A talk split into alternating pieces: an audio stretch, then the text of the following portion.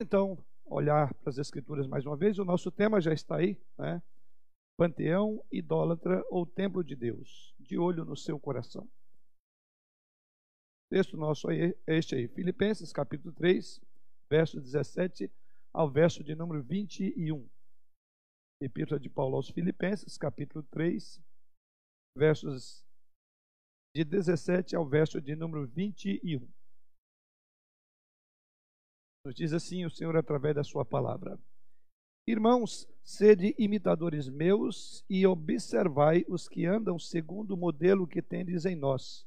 Pois muitos andam entre nós, dos quais repetidas vezes eu vos dizia, e agora vos digo, até chorando, que são inimigos da cruz de Cristo. O destino deles é a perdição.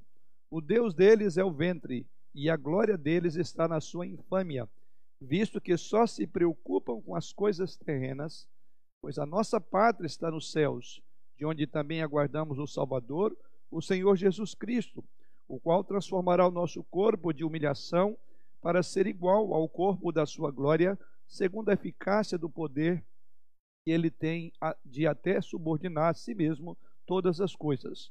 Portanto, meus irmãos amados e muito saudosos, minha alegria e coroa, sim, amados, permanecer deste modo firmes no Senhor. Vamos orar mais uma vez. Pai, nesta hora voltamos nossos olhos para a tua palavra, para aquela que é viva e eficaz e penetra nosso coração de tal maneira que todos os intentos, todos os desejos são agora vasculhados, trabalhados pela tua palavra. E assim pedimos em nome do Senhor Jesus que da forma como ela será exposta diante dos nossos olhos, também seja diante do nosso coração. E somente o Espírito pode fazer isso. Por isso pedimos que acompanhe com a iluminação do teu Espírito, com a aplicação que só Ele pode dar, o ensino que teremos nessa manhã. Ser com aqueles que estejam a caminho da tua casa, trazendo-os em paz, em segurança. Ser com aqueles irmãos que estão nos seus lares, acompanhando este momento de instrução, para que também sejam desafiados, sejam instruídos e pastoreados pelo Senhor. Assim é a nossa oração, pois o fazemos em Cristo Jesus, com perdão dos nossos pecados. Amém. Ok, eu quero. Uh, semana, a última ocasião que nós abordamos, abrimos esse tema, foi quando nós concluímos o tema anterior, que era ídolos ocultos. É, cuidando do perigo daquilo que está oculto no nosso coração. E o texto naquela ocasião foi o texto de Ezequiel. E estudamos Ezequiel capítulo 14. E hoje vamos agora dar sequência, ou seja, naquela aula, é, depois já abrimos o texto, é, esse novo tema, né? ou desdobramento, que é panteão idólatra ou templo de Deus. E o cuidado para que tenhamos, com, o cuidado que devemos ter para com o nosso coração. Né? É, naturalmente, irmãos, e, e isso falamos naquela ocasião, mas agora vale a pena, tendo em visto o tempo, né, de salientar na parte introdutória, que eu chamo a atenção aqui sobre aquelas chamadas figuras mitológicas, né? Eu creio que muitos irmãos já tiveram a oportunidade aí de assistir algum filme ou até mesmo algum desenho, né, onde os deuses são ali retratados como reunidos num grande panteão, né? E aí o nome, o título da nossa lição, né, do nosso estudo, panteão idólatra, né? Esta é uma imagem, como falamos, que talvez você já tenha visto algum, algum filme, algum desenho. Aliás, vale ressaltar a chamada última reunião do Olimpo. E nessa reunião do Olimpo, como o reinado dos olimpianos, reza a lenda, né, estava ameaçado pela desobediência dos homens, os homens não estavam mais satisfeitos com seus ídolos, com seus deuses, estavam virando as costas para eles, desprezando-nos, e assim de alguma forma esqueceram é, de, dos seus deuses. E assim é, diz a lenda que Zeus, ele então reuniu, fez uma assembleia convocando todas as, todos os deuses. Ou seja, tendo em vista essa preocupação, a lenda diz que Zeus convocou uma reunião no Olimpo, a última reunião do Olimpo. Ela é conhecida como a última reunião do Olimpo. E ali compareceram todos os deuses e semideuses, como Prometeu, Deméter, Atena, Temis, Poseidon e assim por diante. Né? E Zeus, que era o principal, assentava no lugar mais alto. E ali então houve uma reunião que ficou conhecida como a última reunião do Olimpo, ou seja, exatamente um panteão. É mais ou menos essa imagem que eu quero que a gente fique com ela para a gente trabalhar é, no decurso da nossa lição. Né? Podemos dizer que o coração humano é um panteão onde deuses habitam, trazendo essa imagem aí, trazendo essa figura, né? Aliás, é João Calvino que usa essa expressão e ele resume essa ideia com a seguinte frase: A imaginação do homem é, por assim dizer, uma perpétua fábrica de ídolos. Daí onde vem uma expressão que sempre a gente cita Calvino, né? Não é muito difícil chegar à conclusão que Calvino chegou, porque quando nós olhamos para as escrituras e olhamos para o nosso coração, a gente dá a mão a Calvino e diz é isso mesmo. O que Calvino fez nada mais foi do que ver aquilo que a Bíblia mostra, né? Deu naturalmente esse, essa nomenclatura, né, de fábrica de ídolos, porque ela é uma, uma nomenclatura que é, é, bem aplicado ou aplicável a essa questão, né? Mas como se processa a dinâmica dentro de nós desse panteão, né? desse local onde habitam vários deuses? É, o coração do homem, como diz Calvino, por ser uma fábrica de ídolos, então nós precisamos entender como é que isso acontece dentro de nós. E o primeiro ponto que então nós chamamos aí da nossa lição, e aqui eu já estou recapitulando, é com relação é, que há um alerta, assim como outras lições. Eu creio que até aqui, durante as lições anteriores, nós observamos um profundo estrago que o pecado da idolatria traz a nós. Né? Fomos lembrados até aqui da exclusividade de Deus, ele não divide a sua glória com nenhum outro, né? Vimos também que Deus requer uma adoração em espírito e em verdade. Vimos também que o homem é um ser religioso por natureza, mas no estado que se encontra, ele está morto em delitos e pecados, porém muito vivo para os falsos deuses. Aliás, uma das evidências dele estar morto em delitos e pecados é o quanto que ele tem um coração idólatra. Tudo isso vimos até aqui.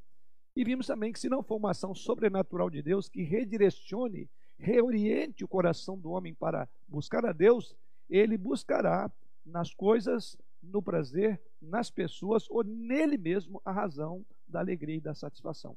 Tudo isso estudamos até aqui. O pecado, aprendemos também que ele traz cegueira.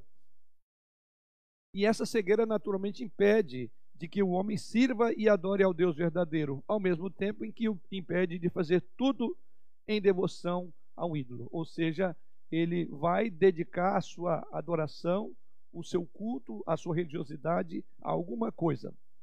Obviamente, há diferença muito drástica em como isso funciona em alguém que já é transformado pelo Espírito Santo em alguém que ainda não tem o Espírito Santo. Ou seja, como processa essa idolatria no coração tanto de um quanto do outro? Naturalmente entendemos que se não for a palavra de Deus, né, o nosso coração é semelhante ao coração do ímpio, não há nenhuma diferença. Né? Não há nenhum dispositivo, por assim dizer, aqui dentro que mostra que nós somos diferentes. Pelo contrário, né? alguém que ainda está perdido e alguém cristão, ou uma pessoa cristã, tem as mesmas, os mesmos desejos. O que nos faz diferente? Conforme colocamos aí, né? A única diferença é a graça misericordiosa de Deus que nos alcançou e nos concede poder para buscar e agradar ao Deus vivo e verdadeiro. Então a diferença é a graça de Deus. Porque se não for a graça, o nosso coração é tão tendencioso, tão propício à idolatria quanto o coração não cristão. Sendo assim, vale ressaltar como é que mesmo cristãos transformados pela graça de Deus, ainda o nosso coração continua sendo uma zona de muito perigo, de desconforto, se não avaliarmos a luz das Escrituras. É exatamente esse o nosso segundo tópico, né? O panteão pagão. Mais uma vez, vamos imaginar aí aquela figura que eu coloquei aqui do a última reunião do Olimpo.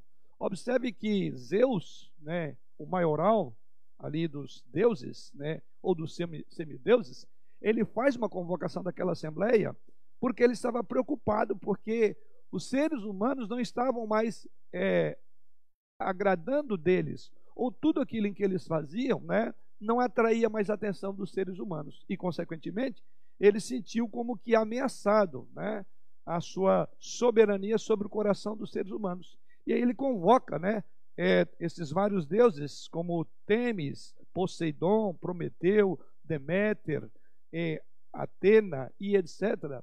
E cada um desses deuses aqui, eles controlavam o fogo, o frio, o vento, o mar, as ondas, o calor, a terra. Cada um desses deuses eram dominadores, por assim dizer, de certos setores muito importantes para a vida humana. Agora você imagina essa reunião desses deuses. Todos eles estão têm o seu destaque. Aliás, nessa nessa reunião ali do Olimpo, dá para ver, cada um tem o seu destaque, cada um tem a sua importância para os seres humanos, a quem eles é, é, é, tinham como seus adoradores. Agora você imagine, cada um deles é responsável por alguma área da vida, assim como Deméter, Prometeu, Artemis, cada um deles tinha uma área para cuidar da, da, da, do ser humano ou da, do universo. Agora você imagine em, onde cada um deles que tem a preocupação em satisfazer uma área do ser humano, agora eles gozam naturalmente de um prestígio e aliás, o problema aqui que Zeus coloca é porque esse prestígio que eles gozavam já não estavam gozando mais dele. Então falou: os seres humanos vão rebelar contra nós, então nós precisamos resolver isso. Vamos travar todas essas áreas que são importantes para ele. Vamos travar o vento, o fogo, o frio, o calor, né, a terra. Então observe essa, essa, esses deuses. Então, é, vou colocar aí no seu imaginário. Imagina todos eles ali reunidos para tratar. Mas imagina que há um trono especial. No meio de todo esse panteão, há um que sobressai a todos. Ele é o maior e mais imponente do que todos os outros. Revela-se de grande importância. Quem senta lá no comando? Quem é que está lá? No caso dessa reunião, a última reunião do Olimpo, quem estava lá era Zeus. Foi ele que convocou. Mas pegue esse imaginário e coloque dentro do seu coração. Então ali você tem os vários as várias áreas de conforto, de prazer, de alegria, de satisfação, de realização. E aí você vai colocar alguém lá nesse trono. E o dono desse trono, com certeza, ele tem a palavra final. De alguma forma, a última palavra será dele. Porque ele faz com que todos os deuses sirvam para atingir esse propósito maior do maior dos deuses. Eu diria, se essa é uma analogia do que acontece no coração do homem ímpio, nós diríamos que no coração do homem ímpio, o que está lá no centro, no comando, é exatamente o ego. É o trono. Ele se senta lá. Então o coração do ímpio trabalha dessa forma. É, é onde aquele principal Deus que comanda todos os outros deuses é o seu ego de maneira que ele senta no trono, se assenta no trono e espera que tudo, todos os outros deuses convirjam para satisfazer o seu ego. Assim é nesse panteão, assim é o coração do ímpio. Na dinâmica da idolatria humana, quem não conhece a Deus utiliza-se de todos esses ídolos para agradar o principal deles. Ou seja, ele usa de todos os meios para ser feliz. E aqui você pode, no seu imaginário, pensar em todas as coisas: o esporte, o lazer. Semana, a última ocasião nós falamos, até mesmo as coisas boas que Deus faz para nós, elas podem converter-se em ídolos. Então vamos até dizer que muitas dessas coisas que ele coloca para satisfazer o, o trono, que é o, o, seu coração, o seu ego, são coisas até boas. É, é, é, é o exercício físico, é a comida, é o esporte, é o lazer, é o passeio, tudo isso. Imagine que é exatamente assim que funciona a dinâmica do coração que não conhece a Deus. Mas veja como o apóstolo Paulo identifica essas pessoas no nosso texto. E ele diz que essas pessoas aí são inimigas da cruz de Cristo. Veja que é isso que ele coloca no final do verso 18. Pois muitos andam entre nós, dos quais repetidas vezes eu vos dizia, e agora vos digo, até chorando, que são inimigos da cruz de Cristo. Ou seja, esse tipo de veneração, esse tipo de preocupação, esse foco tem uma resposta imediata à cruz. E Paulo diz que quem age assim, essas pessoas são inimigas da cruz de Cristo Jesus. Ou seja, as pessoas que não conhecem o Deus verdadeiro estão, em última instância, cultuando a si mesmas. Elas são deuses de si mesmos. Né? O panteão está dentro do coração dela. E o principal Deus que chama a ordem os demais deuses é o eco, a centralidade do coração dessa pessoa. Veja que essa é a questão que Paulo coloca no texto que eu quero agora desenvolver de uma forma um pouco mais é, é, esmiuçada. Né? A linguagem que Paulo também coloca em Romanos segue a mesma linha. Veja, por favor, aí Romanos, capítulo 1, versos 21 a 23. Veja o que Paulo diz. E depois nós vamos voltar para o nosso texto de Filipenses. Romanos, capítulo 1, versos 21 a 23.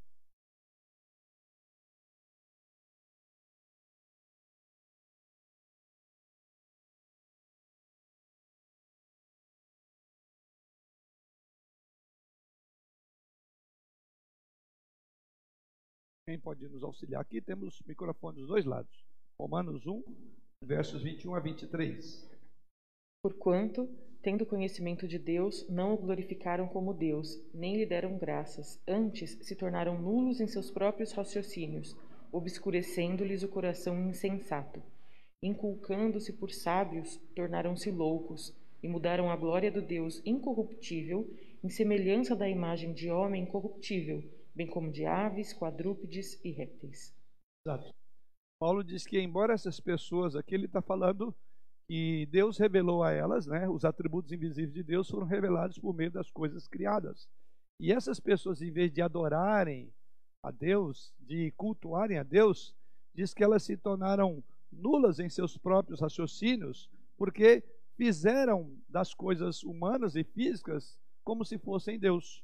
E é isso que a Daniele leu aí para nós, né? O apóstolo Paulo fala que essas pessoas, na verdade, elas desvirtuaram a glória de Deus, servindo e adorando a criatura em vez de adorar o Criador. Paulo diz: tornaram-se loucas e mudaram a glória do Deus incorruptível em semelhança de imagem de homem corruptível, bem como de aves, quadrúpedes e répteis.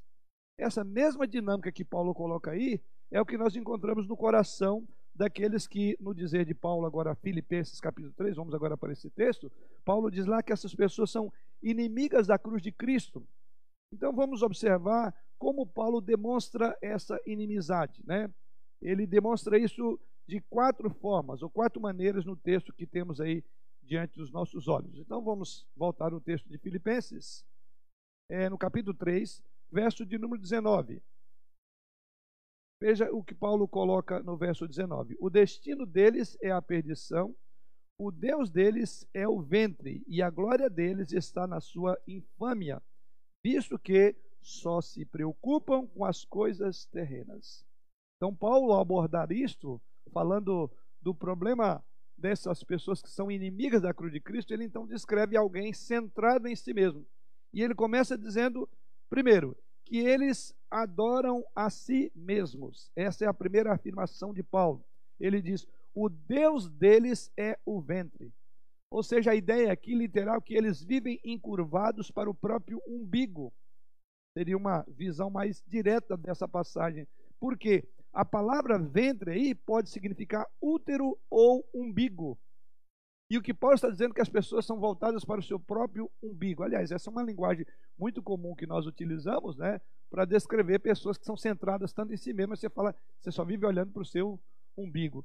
Literalmente poderia ser traduzido aqui que essa palavra aqui pode significar tanto útero como umbigo. E o que Paulo está dizendo aqui é que ele está simplesmente comentando que essas pessoas são extremamente egoístas, elas vivem num profundo egocentrismo. Assim, tudo quando fazem é fixar os olhos no próprio umbigo. É mais ou menos isso que Paulo está dizendo. Ele diz: o Deus deles é Ele mesmo, são eles mesmos. Esse é o Deus que eles têm. Né? A vida deles, diz Paulo, está centrada em si mesmos. São adoradores de si mesmos. Em vez de procurar manter seus apetites físicos sob controle, e Paulo fala isso lá em Romanos 8, verso 13, e compreender que o nosso corpo é templo do Espírito Santo, essas pessoas se entregam inclusive à glutonaria e a licenciosidade. Aliás, essa é uma palavrinha que nós vamos ver daqui a pouco. Ou seja, eles estão voltados para o prazer. Então, voltando àquela figura do panteão, o ego deles está no trono e ali eles procuram de todas as formas satisfazer o desejo do seu coração. Ou seja, eles submetem todos os outros deuses ou procuram todas as outras formas de satisfação, de prazer, de contentamento para agradar a si mesmos. Paulo então está aqui rechaçando toda e qualquer ideia que o homem vive para comer, em vez de comer para viver. E Paulo fala isso, inclusive, escrevendo aos Coríntios, né? Que eram dados muitas vezes à glutonaria, até mesmo por ocasião da ceia, eram pessoas que Paulo dizia: vocês, quem tem fome, fique em casa, coma em casa, né? Até numa hora tão importante, estavam desvirtuando, quando ele diz lá: Nisso que vos prescrevo, não vos louvo. E o que ele prescreve ali, aquela seção da carta, é aquela do capítulo 11, que no final ele vai dar instrução sobre o modo, ele diz: o que, o, que eu entreguei é o que eu recebi do Senhor que o Senhor Jesus, na noite que foi traído, então ali está reorientando a igreja, porque muitos estavam voltando para si mesmo, inclusive na hora da própria ceia, eles não estavam com pensamento na ceia, mas sim em satisfazer o seu próprio estômago. Outro ponto que Paulo coloca, e isso é muito importante, é que eles invertem os padrões morais. Onde é que encontramos isso? Ele diz, primeiramente, o Deus deles é o ventre, ainda no verso 19, ele diz, e a glória deles está na sua infâmia. Ou seja, eles deveriam ter vergonha daquilo em que eles se gloriavam, porque o texto diz que a glória deles, quer dizer, eram tão, é, é, é, tão grave esse, esse assunto, que eles se gloriavam exatamente da infâmia. É algo assustador o que Paulo coloca aqui. Eles escarneciam da virtude. Eles exaltavam até aquilo que era, chamariam de um opróbrio. O mal eles chamavam de bem e o bem chamavam de mal faziam da luz as trevas e das trevas a luz, trocavam o amargo pelo doce e o doce pelo amargo, como o profeta Isaías diz lá no capítulo 5 da sua, da sua, do seu livro, no verso de número 20. Eles não apenas levavam a bom termo seus maus desígnios, mas vangloriavam disso. Veja o capítulo que foi lido ainda agora de Romanos 1, verso 32.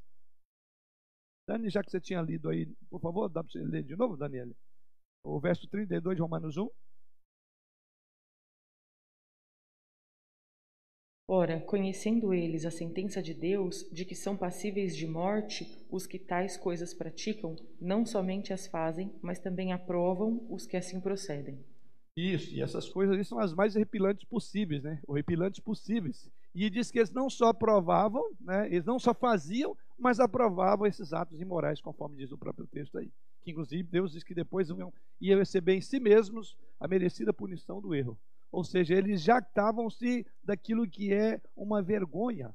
É a mesma linha de pensamento que Paulo trata aqui desses falsos profetas, né? que a glória deles está na sua própria infâmia. Ou seja, a glória desses falsos mestres era a infâmia.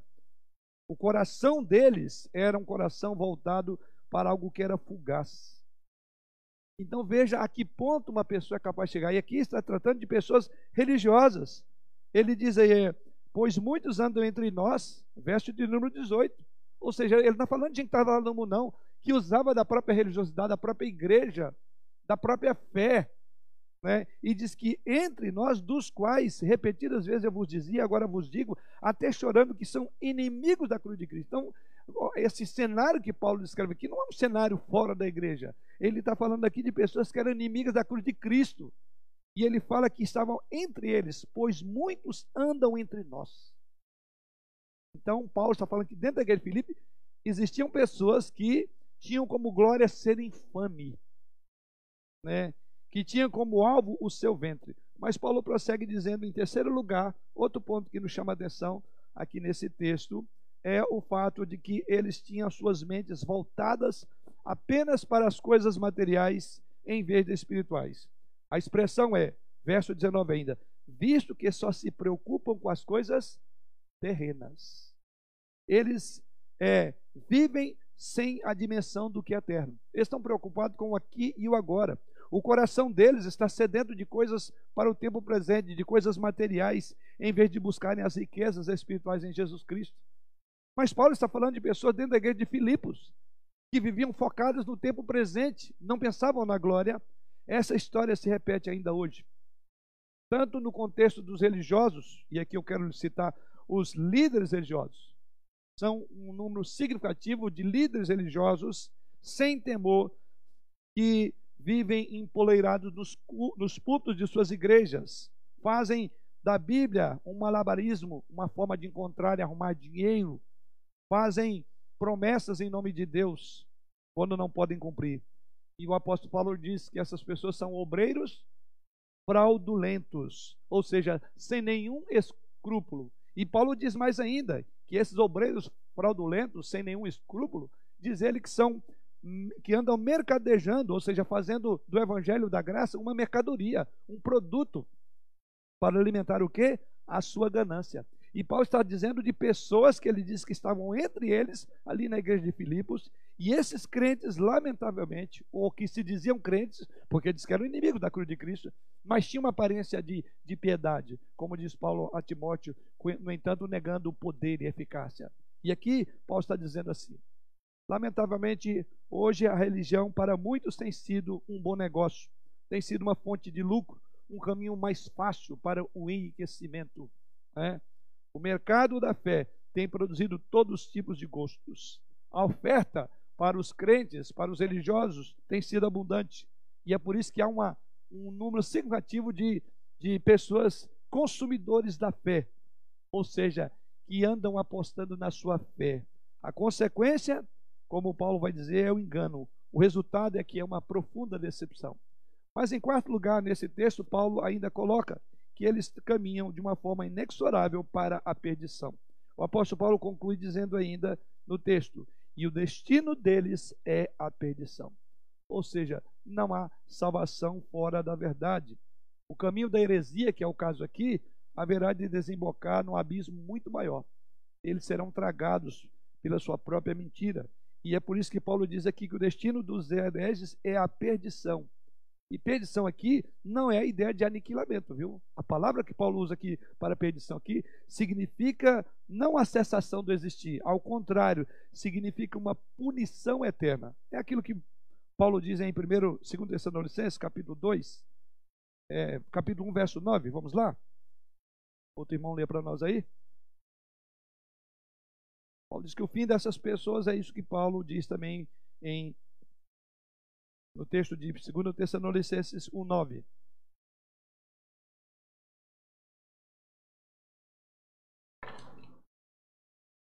E que essa perdição que Paulo trata aqui? Estes sofrerão penalidade de eterna destruição, banidos da face do Senhor e da glória do seu poder. Hum? Quer entender a palavra perdição? Ou como Paulo usa aqui no texto, né, o destino deles é a perdição, é exatamente isso que nosso irmão leu aí. É serem banidos da presença de Deus e sofrerem é, a justa ira de Deus sobre o seu pecado. Ou seja, isso acontece naquilo que Paulo diz em, em Gálatas: de Deus não se zomba, aquilo que o homem plantasse aí fará.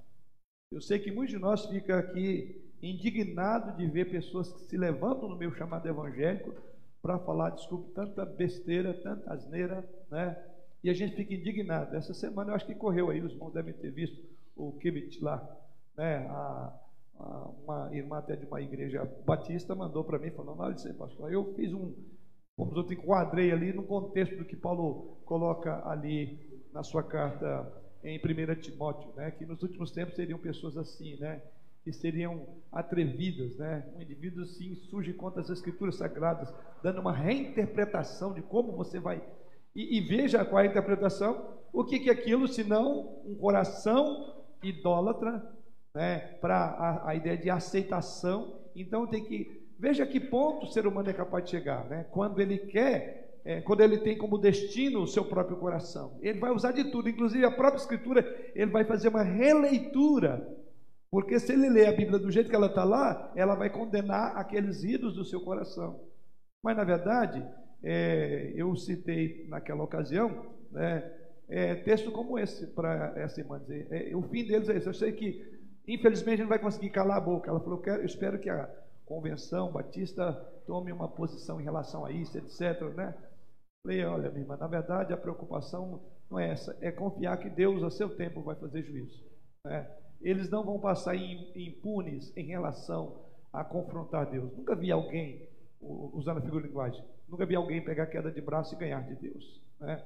Mas não há dúvida que isso indigna, né? Você fala que como é que pode uma pessoa fazer isso? Ainda ontem, um presbítero lá da, do presbitério de, de, de, de um dos presbitérios de Goiânia também mandou. Então a gente fica, se você, aliás, for olhar, é o tempo todo você vai ver pessoas se levantando contra Deus, são insolentes, né? São pessoas insolentes, pessoas que de fato, como diz Paulo, né, que é assim. Então, quando nós olhamos é, Paulo escrevendo aos Filipenses, dizendo que é, pois muitos andam entre nós, dos quais, repetidas vezes eu dizia, e agora vou dizer, e até chorando, são inimigos da cruz de Cristo, nós estamos vendo isso também hoje, dentro das igrejas.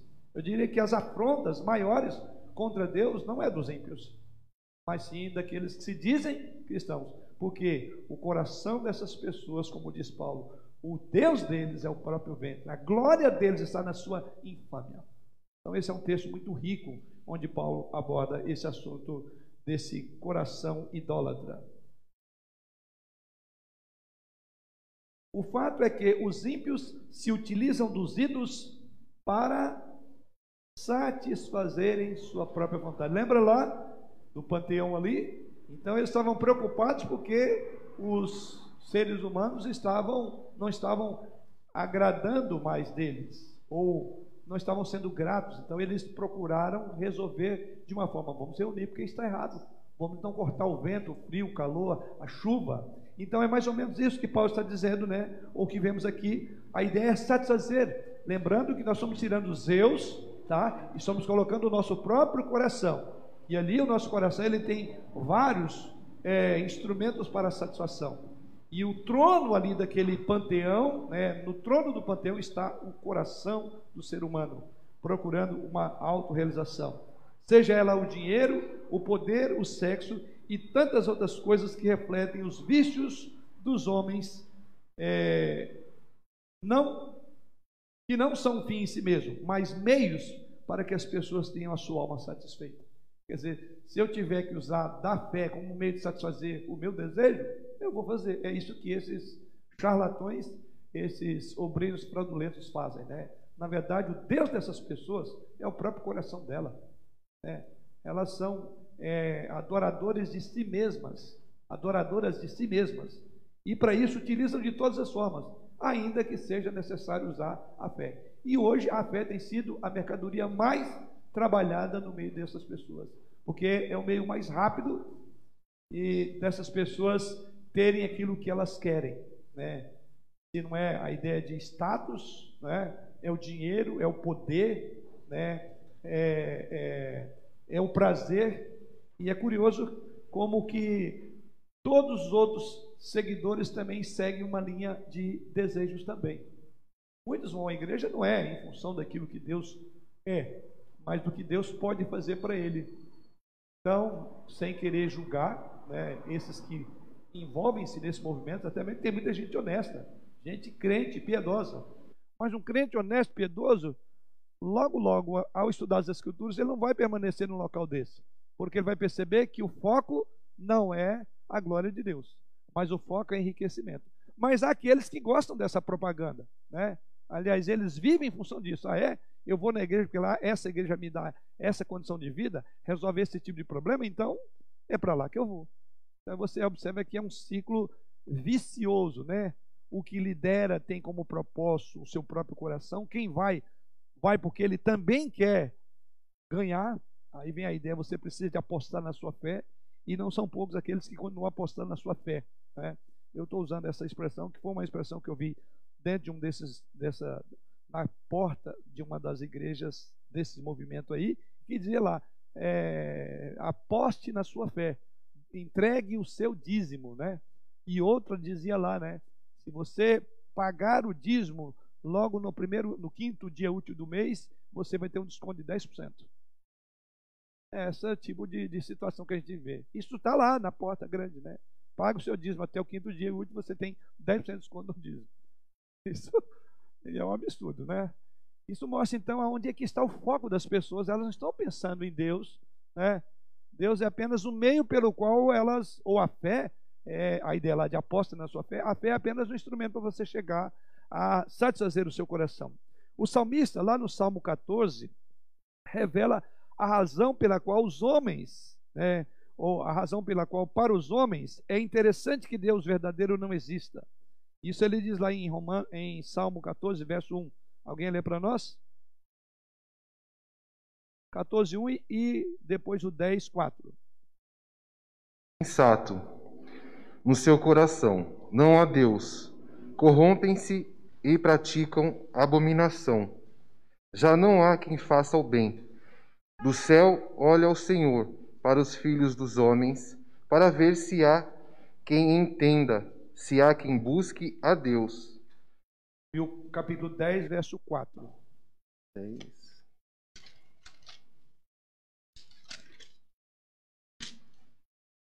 O perverso, na sua soberba, não investiga que não há Deus.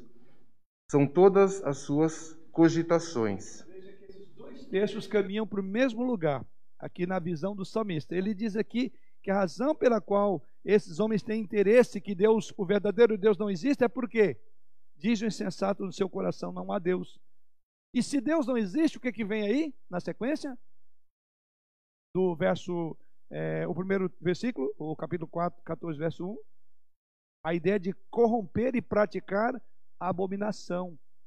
Você entende porque o ímpio faz, a sua religião é, é dizer, é provar ou tentar provar que Deus não existe? Porque o problema dele está nisso. Porque se Deus não existe, não tem padrão de valor, não tem princípios morais, não tem valores, não tem é, é, juízo. Veja que é exatamente isso. Não há Deus. Então, não é que o ímpio crê que Deus de fato não existe ele faz dessa pregação dele uma necessidade para acalmar a consciência. Porque se não há Deus, aí o que, que ele diz? Corrompem-se, praticam abominação. Não há ninguém que faça o bem. Então, os irmãos veem que é o, o ponto do ateu. Se não há Deus, então estou livre para fazer o que eu quiser. Eu não tenho que prestar satisfação para ninguém. No outro texto que o irmão leu aí, o, o, o versículo 4, ele fala exatamente a mesma linha. O perverso na sua soberba ele, o que, que ele faz? Ele não investiga. Então o que está dizendo é o seguinte: que o ateu ele é uma pessoa falsa porque ele nunca investiga. Ele não está interessado em estudar sobre Deus. Porque você fala com ele, entra por aqui, sai por aqui. Porque o texto sagrado diz que ele não investiga. Ele não procura saber a ideia aqui. E por que, que ele não procura saber? Observe na sequência. Porque que não há Deus são todas as suas cogitações. Ou seja, ele tem um pré conceito formado. A cogitação é, não há Deus. Então ele diz que o perverso ele não está preocupado em conhecer a Deus. O ateu não está preocupado. Olha, eu queria que você me explicasse, porque até agora eu não aceitei. Não, esqueça.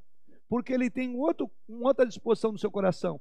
Ele diz, porque no seu coração todas as suas cogitações são de que não há Deus. Tudo isso para quê? Para chegar ao ponto que Paulo colocou aqui. Porque essas pessoas têm como propósito fazer a sua vontade, o seu gosto. O ateísmo prático dos homens é justificado porque eles amam o pecado. O ateísmo prático dos homens é justificado porque para eles é desejável que Deus não exista. Porque se Deus existir, eles estão em apuros. Eles estão em sérios problemas. Então, problema de consciência. Por isso que eu falei, às vezes eu tenho, nesse contexto aqui, dó do ateu. Ele tenta fugir aquilo que é impossível. Nós estudamos lá na primeira, nas primeiras lições falando sobre, sobre idolatria, que é o senso divinitatis. Ele tenta fugir à consciência que ele nasceu com ela. Ele nasceu com a consciência de que há Deus. Porém, ele faz do ateísmo, faz da religião do ateísmo o foco da sua existência para tentar acalmar angústia, acusações graves que estão no seu coração. Então, o ateu tem um problema interno. Tá? É o problema de uma luta né, que ele tem continuamente para desconstruir ideia de que existe um ser superior, supremo, diante do qual um dia eu terei que prestar contas. O problema dele é esse. Então, o ateu vive numa profunda crise existencial. Todo ateu vive crise existencial profunda. Mas a negação ocorre não por é, desejarem não adorar ninguém ou por terem aversão a alguma religião. Que é outro ponto que a gente acha. O ateu ele é averso a toda a religiosidade, ele, ele não quer adorar ninguém. Na verdade, o ateu tem um problema muito sério, né? Porque o verdadeiro Deus dele é ele mesmo. Então o ateu ele quer destronar a Deus para colocar. Lembra o panteão lá? O ego dele, né? Aliás, aqui está. A religião do ímpio é o egoísmo. Então, o ateu é um religioso, ele é um ególatra. Ele destrona Deus para colocar-se no lugar de Deus. Vamos para a nossa terceira e última divisão. Por outro lado, as Escrituras nos ensinam que, de fato, nós temos um tempo. Aliás, nós somos o templo de Deus. Não é assim que as Escrituras nos dizem? Que o nosso corpo é o quê? A habitação do Espírito Santo. Então, em contraste com o que nós vimos até aqui, com o ímpio que vive para si mesmo, como um panteão habitado por ídolos, o cristão também é habitado. Não por ídolos, mas ele é habitado pelo Espírito Santo. Efésios capítulo 2, verso 22, alguém lê para nós? Carta de Paulo aos Efésios, capítulo 2, verso 22.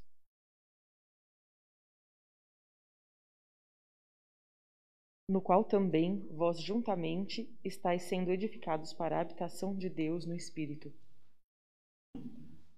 O apóstolo Paulo está usando uma figura muito importante aí de habitação. E ele diz que no qual estáis sendo que edificados para a habitação de Deus no Espírito. Bem, essa, irmãos, eu diria que é uma imagem comum em todo o Novo Testamento, né? ou seja, é, é a imagem da igreja, né? a imagem de um local onde há uma habitação. É a mesma linha ali de 1 Coríntios, vamos também esse texto, é 1 Coríntios 3,16. Vai estar na mesma linha do texto que a Daniela leu agora, tá? Ele fala que nós estamos sendo edificados para a habitação do Espírito Santo, e já em 1 Coríntios 3,16, o que Paulo diz? Quando ele está condenando, inclusive, ali a imoralidade. E ao condenar a imoralidade, veja o que ele alerta ali no texto.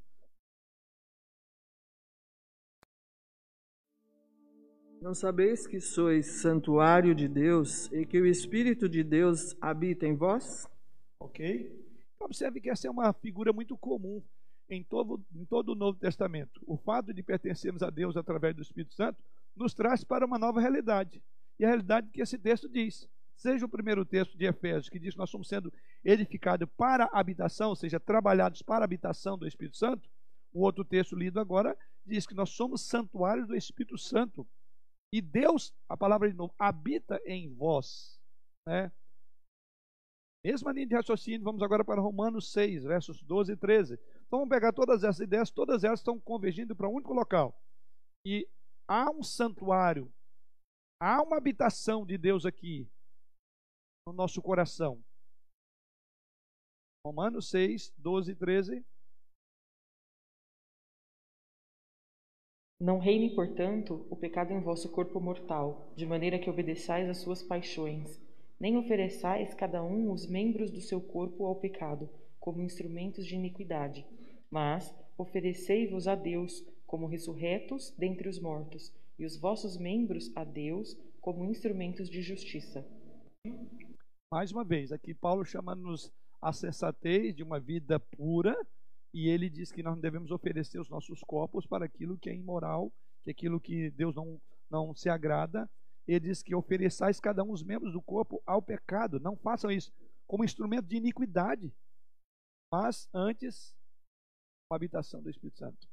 Então, observe essas três figuras, ou os três textos, todos eles falam de a habitação de Deus somos nós. Deus habita em nós. Razão pela qual, então, não podemos haver, não pode haver outras concorrentes, outros concorrentes dentro do nosso coração. Nessa ideia do panteão, tá? Então é o nosso tópico principal, né? Antes éramos escravos é, de nossas paixões e utilizávamos os ídolos de nosso coração para satisfazer as nossas vontades. Mas quando passamos pela conversão, deixamos de servir a esses ídolos, para realizar a vontade de Deus somente. 1 Tessalonicenses 1, verso 9. Quem lê para nós? 1 Tessalonicenses 1, 9.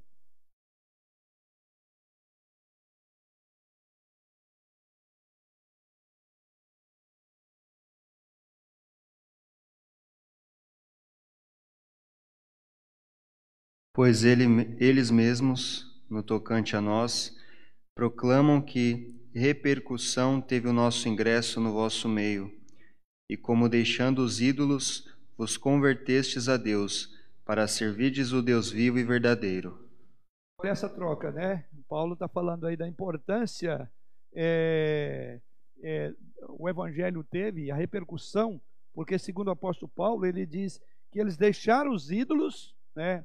Os irmãos ali de Tessalônica, para o quê? Converterem a Deus para servir ao Deus vivo e verdadeiro. Então veja essa troca. Deixaram os ídolos para servir ao Deus vivo e verdadeiro. Ou seja, então não é, é inadmissível que o nosso coração se torne um templo idólatra. Ao mesmo tempo em que o nosso coração estará ocupado. Lembra aquele trono?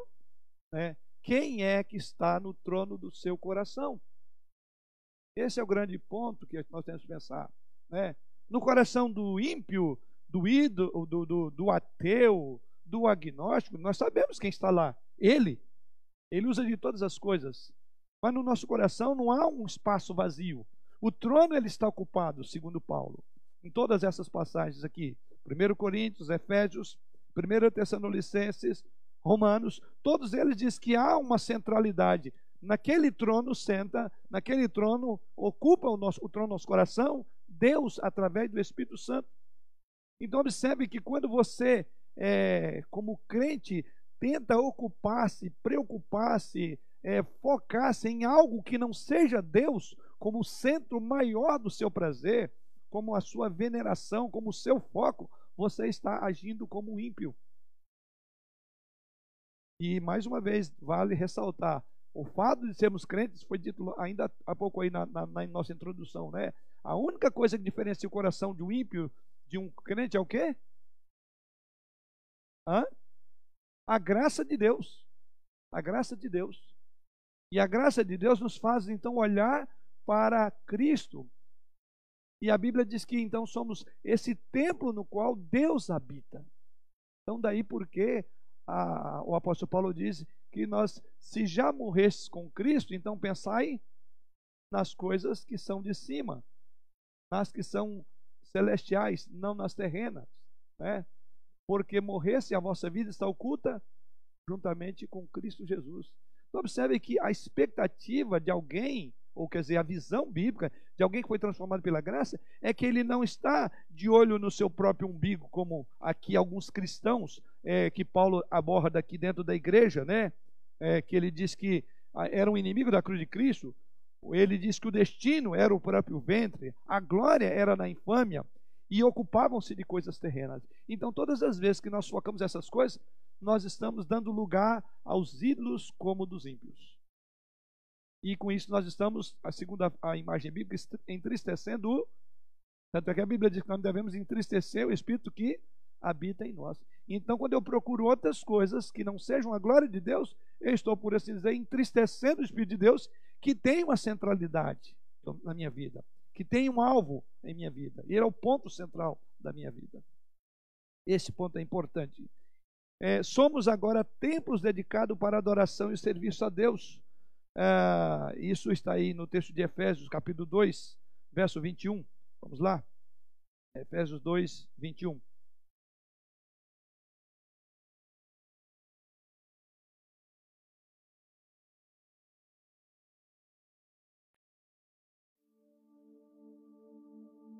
no qual todo edifício bem ajustado cresce para santuário dedicado ao Senhor. Quem é esse edifício bem ajustado? Nosso coração, a nossa vida. E diz que esse edifício ele estará bem ajustado. Aliás, no livro de Gênesis, a Bíblia fala sobre é, servirmos a Deus como templos dedicados a Ele.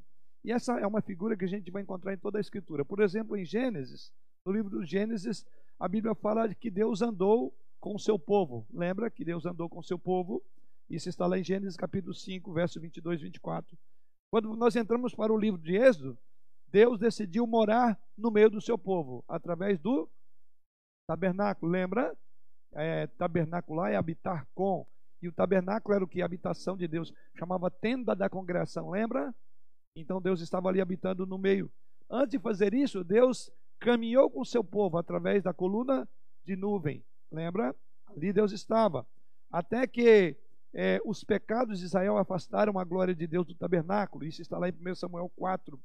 A seguir, Deus habitou no templo, 1 Reis, capítulo 8.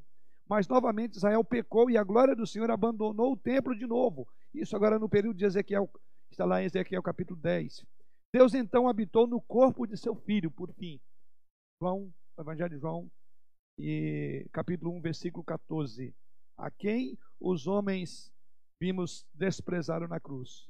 E agora, hoje, por meio do Espírito Santo, Deus habita na igreja, não no templo de pedras, como é, Paulo afirma ali em Atos 7. É, Pedro, Estevão, ele agora habita no coração daqueles que confiam em Cristo. Então, os irmãos, observem essa trajetória Deus habitava no meio do povo, Deus habitou numa tenda, né? Por fim, Deus habitou, ou veio na pessoa de Jesus Cristo, e quando Cristo subiu para a glória, enviou o Espírito Santo para habitar em nosso coração. Então veja quão grande importância é esse conceito de quem está no trono do seu coração.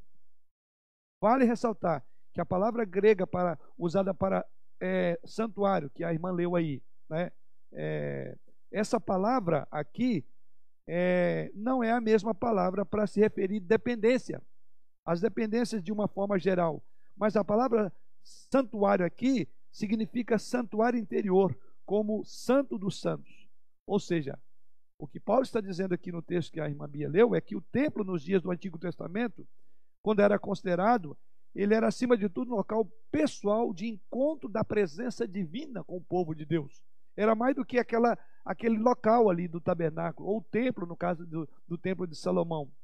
Cristo, quando veio à terra, tornou obsoleto aquele templo feito por mãos humanas, porque ele habita em nós. Então veja a ideia de habitação do Espírito Santo. Hoje a importância está não no prédio em si, né? aliás a gente vira e mexe comenta isso, né? Não importa se você está aqui, se você está, a igreja está onde você estiver. Né? Por quê? Porque você é um templo do Espírito Santo. Então, observe que essa preocupação, esse foco que as Escrituras têm com relação à importância do que está no trono desse seu coração. Porque é aí onde Deus está. É aí que o Espírito Santo faz morada em nosso coração. Antes éramos escravos de nossas paixões,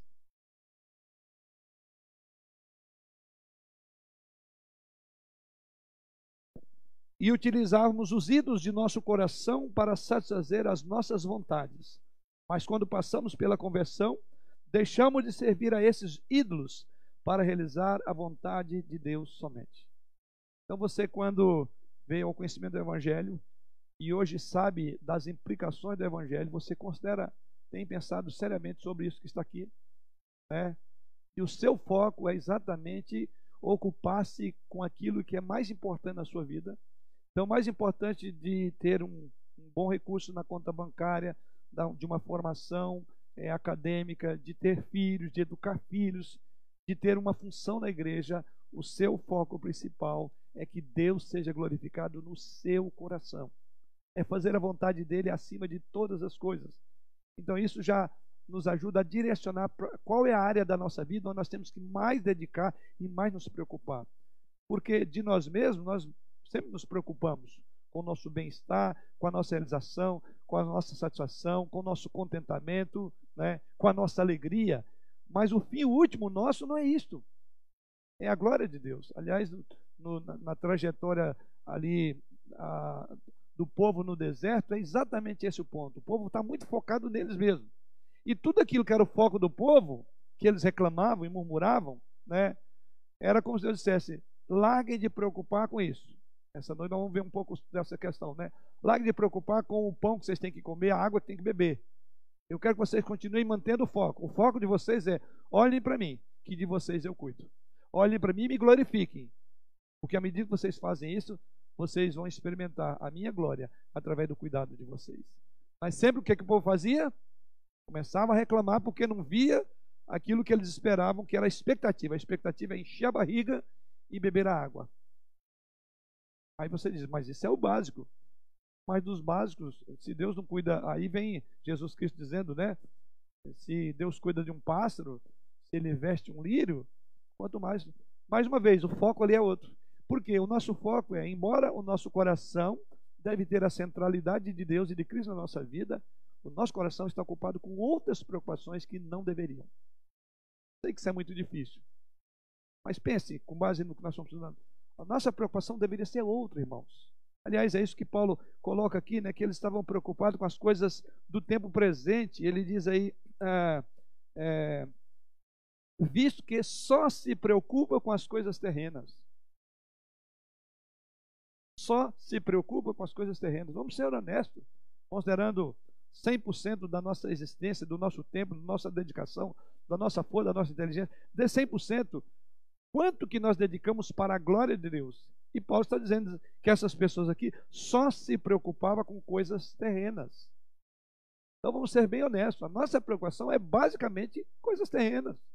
As espirituais, as celestiais, depende é, do interesse que eu tiver por elas na hora. Se eu tenho um sofrimento, aí as coisas espirituais virão.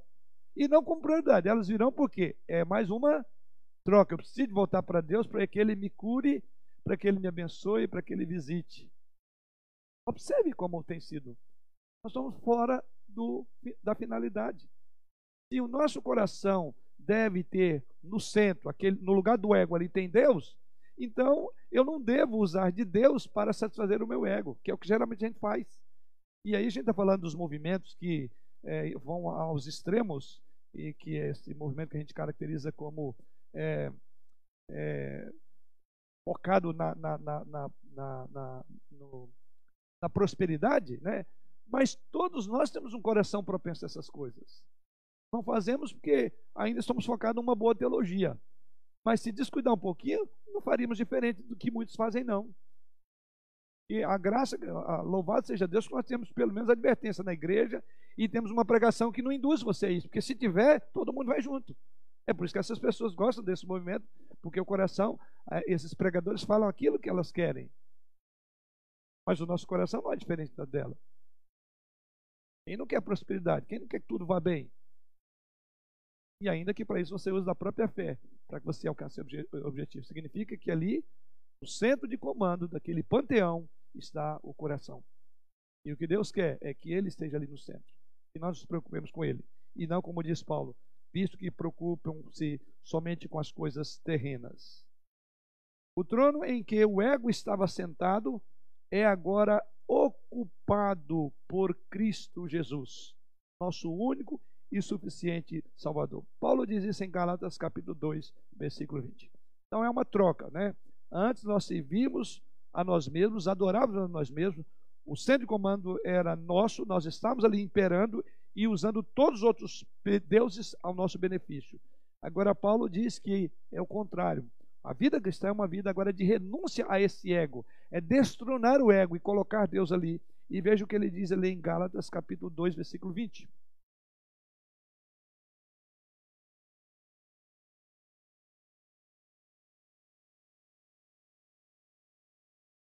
E esse viver que agora tenho na carne, vivo pela fé no Filho de Deus, que me amou e a si mesmo se entregou por mim. Isto, essa é a compreensão de Paulo. Logo já não sou eu. O, o, o, a, aquele panteão estava o meu ego lá. Aquele, o principal Deus do panteão era o meu ego. E ele diz: logo já não sou eu, destronou, que vivo, mas Cristo vive em mim.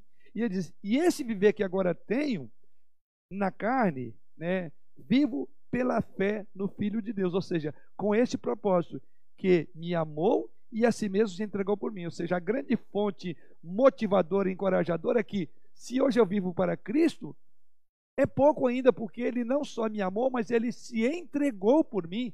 É nesse contexto que Paulo diz, né? O amor de Cristo, o que, que faz? Nos constrange. Ele diz, julgando nós isso. Um morreu por todos, logo todos morreram. Para que aqueles que vivem não vivam mais para. Então é uma o evangelho é uma lógica, não de troca, mas de gratidão. Porque não dá para trocar, porque se ele morreu por mim, não dá para morrer por ele. Usando essa figura, né? Ah, é, é, não tem sentido. É ele que morreu. Então ele fez mais do que qualquer coisa que você possa fazer. Agora, o mínimo que se espera de nós é um senso de gratidão, é de reconhecimento de que nesse coração, onde tem vários, vários desejos habitando, jamais Deus venha ter que concorrer com outros desejos que não seja o desejo dele. Sim, Regina. É, eu estava lembrando semana passada, quando o irmão Bruno deu a lição da escola dominical, é, sobre a vinda do Senhor. Quando eu era adolescente, na, na nossa congregação não tinha adolescentes, é, nós participávamos todos da mocidade. E um, um tempo, quando o pastor não podia, os, o, tinha os seminaristas, os presbíteros, e todos eles entraram numa série de pregações lá sobre a vinda do Senhor. Então, é, eu lembro que e a gente ficava assim no riacho, né? Ali no Estoril tinha muita chuva na, no, no verão e, e, então assim eu ficava ouvindo as mensagens, era numa sala e dava para um de, o, o, pastor sempre ficava, os, quem pregava sempre ficava de costas para um, um bem grandão e ele dava para uma mata, né? Então a gente via relâmpago, vinha tudo e, e a mente da gente ia já imaginando um monte de coisas, né? que o Senhor viria e tal. E eu entrei numa fase que e nós éramos muito ativos na igreja, fazíamos muita coisa, evangelismo e tal. É, e eu entrei numa fase que eu queria largar os estudos, que eu queria largar tudo e viver por conta da igreja, naquela perspectiva que o Senhor viria logo, né? Então é, é uma forma de reger as nossas vidas de uma assim de uma visão diferente. É, a igreja hoje, eu acredito que os crentes eles estão meio que acomodados, vivendo nesse mundo, não como forasteiros, é, fincando mesmo as raízes aqui, então é prosperando, uma visão de estudo, de, de envolvimento, de fazer tudo durante a semana, todas as atividades possíveis, fazendo tudo, e então como se não existisse outras atividades, né? Que o domingo, se você vier, você está fazendo um grande favor para Deus, que você vem de manhã e à noite. Então já está muito bom. E então as outras coisas ficam tudo em volta do seu umbigo, né? Giram tudo em torno do seu umbigo. E aí eu acredito que por isso que a idolatria fala tão alto no coração do povo crente, né, do cristão hoje em dia, porque está muito fora da perspectiva da vinda do Senhor. E a Bíblia fala que será assim mesmo, né? Quando a gente menos imaginar, quando nós estivermos envolvidos ao máximo, acredito, com, com, com nossa idolatria, é que ele virá. E aí, então, realmente seremos provados, né? Como que está a nossa fé e, e assim por diante. Mas é, a mensagem da escola dominical foi muito oportuna domingo passado, porque foi bem é aquilo que nós precisamos, né? O foco realmente é a vinda do Senhor. Se nós perdemos isso de vista, ah, o que sobra é a, realmente é cuidarmos do, dos nossos desejos, da nossa visão humana, né? Aquela, aquilo que Salomão fala, é, como é que nós vivemos a vida nessa perspectiva aqui abaixo do sol, né? Então, só pensando no, no nosso prazer e naquilo que nós julgamos que é que é importante. É, não há dúvida de que essa perspectiva de vida, essa realidade espiritual, né, e que é viver preocupado mais com a glória de Deus, ela não é sem luta. Por isso que a irmã coloca aí, né, com muita dificuldade, porque nós já temos uma tendência é, a pouca dedicação para o Senhor, né, porque nós dividimos a, o reino de Deus com outras coisas. Tem outros reinos que é, que é, trabalham no nosso coração, né? E para ter esse foco, aí é como está sendo colocado, né? nós precisamos ter uma ideia de que o nosso tempo é passageiro, de que logo o Senhor virá, é, e Deus não quer é, que sejamos apanhados de surpresa. Aliás, o próprio Jesus usa várias imagens para dizer isso, né? De nos preparar para esse dia. Deus nos transformou e habita em nós justamente para que nós venhamos a buscá-lo, para que nós venhamos a adorá-lo. Assim, pesa sobre nós a responsabilidade de não servirmos a outros deuses, não agradarmos o nosso ego. Temos uma tendência de acomodação. É uma luta dolorosa, difícil? É. O apóstolo Paulo mesmo diz isso quando ele trata sobre. E Paulo foi um apaixonado por, pela, pela obra do Senhor, né? E chegou ao ponto de dizer que tudo que ele fez ainda era como um servo mau e negligente, né? Então Paulo nunca se viu a, acima da média, pelo contrário, ele dizia que era que Jesus veio ao mundo para salvar os pecadores, dos quais ele era o principal. E dentro desse contexto, Paulo também fala de grandes batalhas que ele travou para ter uma vida íntegra, uma vida que realmente buscasse a Deus. O texto de 1 Coríntios 9, 27, ele afirma lá o seguinte: Esmurro o meu próprio corpo e o reduzo à escravidão, para que, tendo pregado a outros, não venha eu mesmo a ser desqualificado. Então, o próprio Paulo está falando que precisa de uma autodisciplina. E a figura aqui é de um pugilista lutando. E ele diz: esmurro meu próprio corpo e o reduzo à escravidão para que eu não venha a ser desqualificado. Então, você, você vê o grande apóstolo Paulo, ele chegou a ser esse grande homem, ele não se via assim, ele dizia que ele era o pior dos, era o principal dos pecadores, mas nós vemos Paulo como uma figura muito grande, um homem que dedicou a vida para o evangelho. Mas Paulo diz que isso não foi feito a preço barato. Ele diz que ele esmurrava a figura aqui é de, de soquear, é, é, dar soco em si mesmo, que é a ideia de autodisciplina. Porque nós não temos isso. A nossa tendência é para acomodar. Então é, é, negar aquilo que o meu desejo quer, que a minha vontade quer. Né? É, é lutar contra aquilo que a minha vontade não vai muito de acordo. É levantar cedo para vir na igreja. É o sono, é a preguiça, é o desânimo. É um problema a vida é assim. Mas se nós perdemos o foco de quem é Jesus, o que ele fez por nós, e de quem ele fez, o que ele fez por nós, então certamente vamos trocar Cristo por qualquer outra coisa. Né? Então esse é o grande problema. É, precisamos de ter é, um coração voltado para o Senhor. Ou, como diz o Senhor Jesus Cristo lá em Lucas 21, 36, vigiai a todo tempo, orando para que possais escapar de todas essas coisas que tem de suceder e está em pé na presença do Filho do Homem. E aqui essas coisas, inclusive a ideia da ausência do Senhor, que é o abandono, que é a apostasia. E Jesus Cristo diz: orem, permaneçam de pé, né, para que vocês possam estar é, para é, contra todas essas coisas que têm de suceder. A Gina comentou um pouco aí sobre isso, né? E ele diz: e, e estar em pé na presença do Filho de Deus. Jesus diz: ore para que você consiga ficar de pé diante de Cristo quando ele vier, porque as coisas não serão fáceis. Não é exatamente o que nós estamos vivendo? É um amor que se esfria, é um abandono generalizado pela verdade, ou distorções da verdade no meio chamado evangélico. Então estamos vivendo dias ruins e vão ser piores. E é por isso que Jesus diz: quando ele vier, será que vai encontrar fé na terra? Quer dizer, é, é uma ideia de um mundo frio, um mundo distante de Deus. E Jesus Cristo diz: vigiai, orai a todo tempo para que possais escapar dessas coisas e para que vocês consigam estar de pé na presença do Filho do Homem. É o próprio Jesus está dizendo. Você tem orado por isso? Eu tenho já falado e volto mais vezes a falar. Uma das orações que eu mais tenho me apegado hoje, Senhor, me mantenha fiel até o fim. Não me permita vacilar.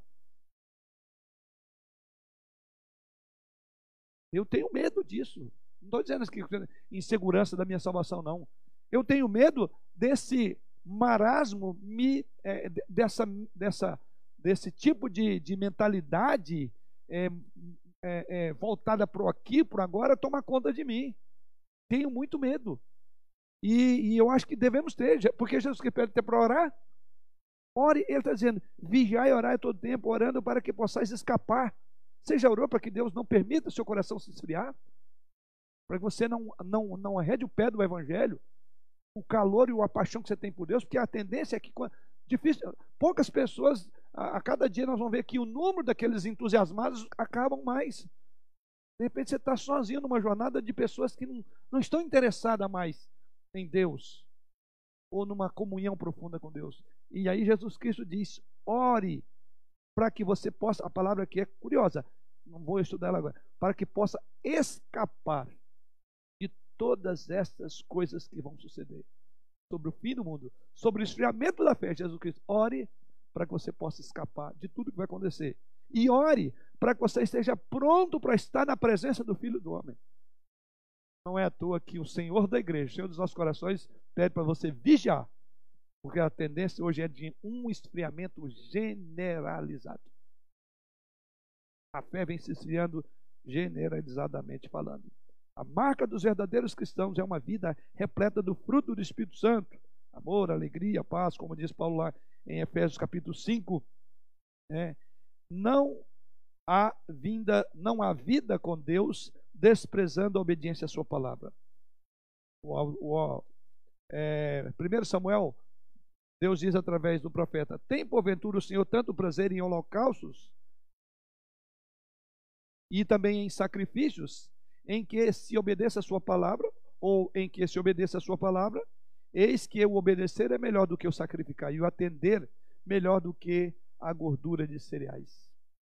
Os crentes possuem uma natureza transformada que lhes dá condição, como nós falamos, a diferença é que nós temos a habitação do Espírito Santo. Então não é natural, não.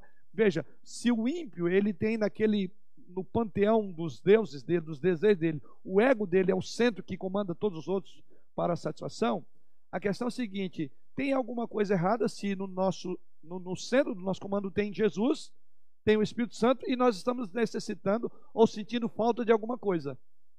Porque em Deus há plena satisfação.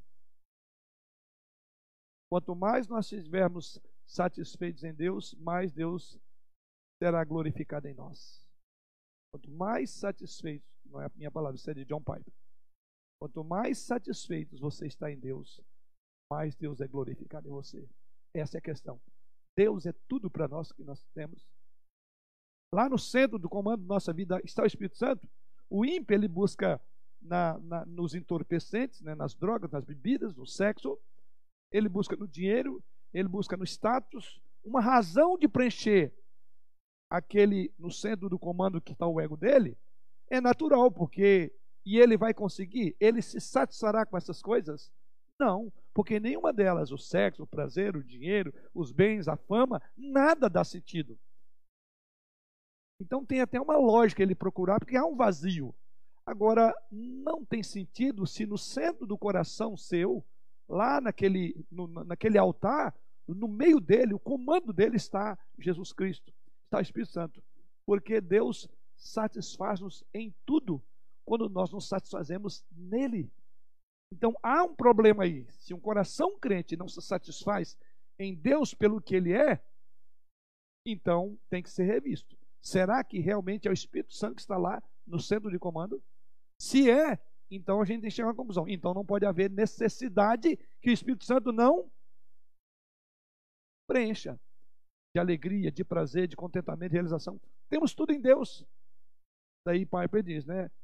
Nós, Deus será glorificado em nós quando nós tivermos plena satisfação nele.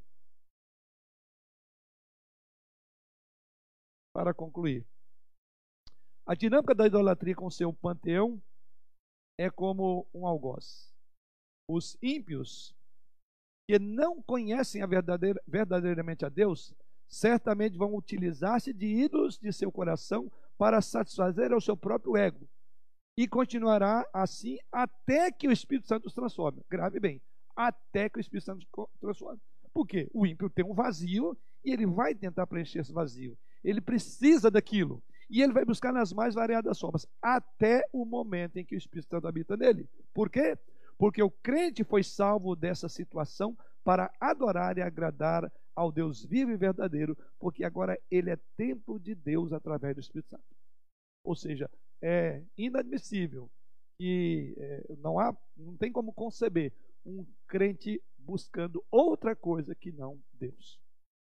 Está assim, o seu cristianismo está errado. O seu foco está errado. E o que vai acontecer? Esse será um cristão também medíocre. Ele não vai progredir. e ele vai buscar, aí sim, as mais variadas formas de contentamento. Eu vou para essa igreja porque esse louvor me agrada. Eu gosto desse tipo de louvor.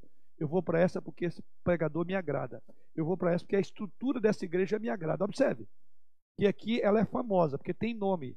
Então eu vou lá, não é para adorar o meu Deus, mas é o que, que eu posso é, é, adquirir de benefício com essa ida à minha igreja.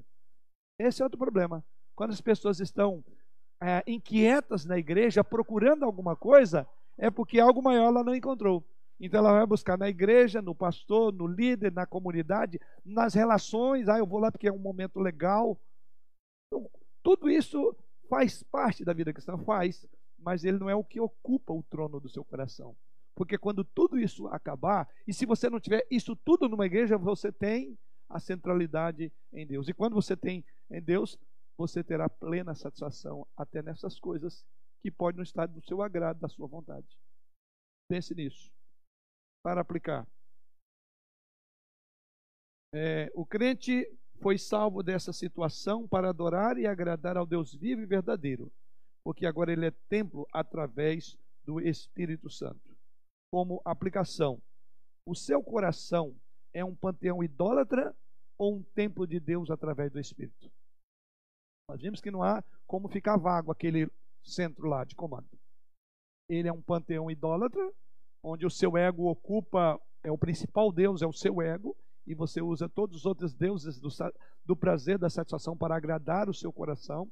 E aí então você buscará isso e será o seu foco, será a razão de existir. E quando você não tiver isso, você será infeliz. Se você não tiver a pessoa do, do que você uh, é, é, gosta, o, o dinheiro que. Isso então você será sempre insatisfeito porque não ocupou aquele trono. Você imagina ou imaginava que a idolatria era tão abrangente assim. Né? Chegou a pensar, a gente vê uma série de estudos sobre idolatria, estou terminando essa série aqui, já tinha considerado as implicações da idolatria, ou quando iniciou esse estudo, você não imaginava que é, não terás outros deuses diante de mim, era um negócio só para não crentes, era um mandamento que você passava batido, batido não, você já tinha aprovação antecipada, porque isso não é assunto meu. Você chegou a imaginar isso. Eu espero que você tenha uma percepção mais profunda desse, desse decálogo, desse mandamento. Né? Percebe como, mesmo sendo cristão, esse pecado ainda nos assedia, ou seja, que não estamos livres totalmente dele. Sim? Ah, ok. É isso? Ok. Você imaginava então que a idolatria era tão abrangente assim, nas últimas perguntas, e percebe como, mesmo sendo cristão, esse pecado ainda nos assedia. A última reunião do Olimpo. Os olimpianos estavam ameaçados em seus desejos. Zeus convocou para resolver o problema. Como atrair de volta? É. Deus estava lá no centro do comando de todos os outros deuses. Talvez você diga: muita coisa não está me acontecendo, muita coisa boa que eu gostaria de ter, muitos bens e prazeres. E o centro de comando da minha vida, que é o meu ego, está convocando todos os outros deuses para submeter a mim. Eu quero isso, eu quero prazer, eu quero contentamento, eu quero realização, eu não quero sofrimento, não quero tristeza. Onde é que você tem buscado satisfação? Se não for em Deus, saiba que o centro de comando da sua vida Embora você diga que crê no Senhor Jesus Cristo, mas se você não tem satisfação nele, embora você diga isso, você precisa de rever o seu conceito do que é um coração habitado pelo Espírito Santo, do que é ter satisfação plena em Deus. Se você ainda não teve, volte para a cruz de Cristo, comece do zero. Entenda o que Jesus Cristo fez. Entenda aquilo que ele também ordenou. Aquele que quiser vir após mim, negue-se a si mesmo. Renúncia. Saia do trono, não é o seu local. Negue-se a si mesmo. Tome a cruz e siga Jesus. Uma vida de renúncia, uma vida de dedicação ao Senhor é um exemplo clássico de uma vida transformada pelo Espírito Santo. E agrada-se em fazer a vontade dele. Não foi assim que Jesus disse: agrada-me fazer a tua vontade. Que esse seja o nosso agrado, a nossa realização. Para que nesse panteão de deuses nesse templo, né? Você esteja acima de tudo de olho no seu coração para saber quem está lá no comando. Que Deus assim nos abençoe.